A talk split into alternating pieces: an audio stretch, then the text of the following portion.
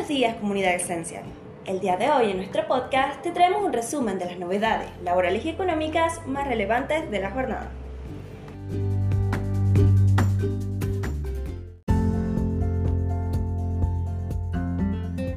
AFIP ya rigen los nuevos pisos para que los bancos y billeteras informen movimientos de sus clientes se actualizaron los montos a partir de los cuales las entidades financieras y las administradoras de billeteras virtuales deben informar los movimientos.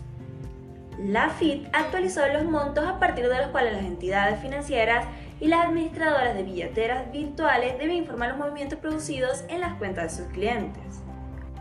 Las modificaciones permiten a las entidades y administradoras agilizar sus operatorias y el organismo optimiza la información que recibe en forma automática y permanente sobre acreditaciones, extracciones, saldo de las cuentas, los depósitos a plazos y consumos con tarjetas.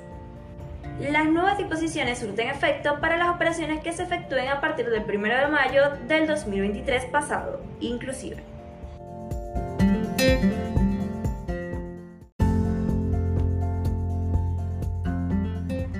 Depósitos fiscales.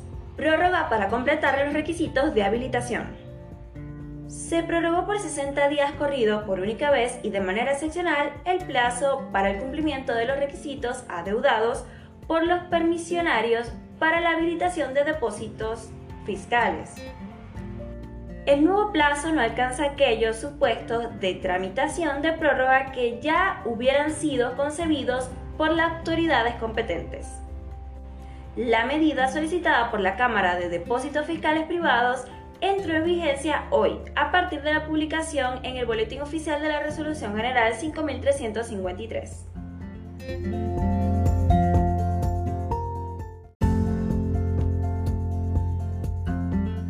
Últimas noticias ANSES. En mayo se publicará el nuevo porcentaje de aumento.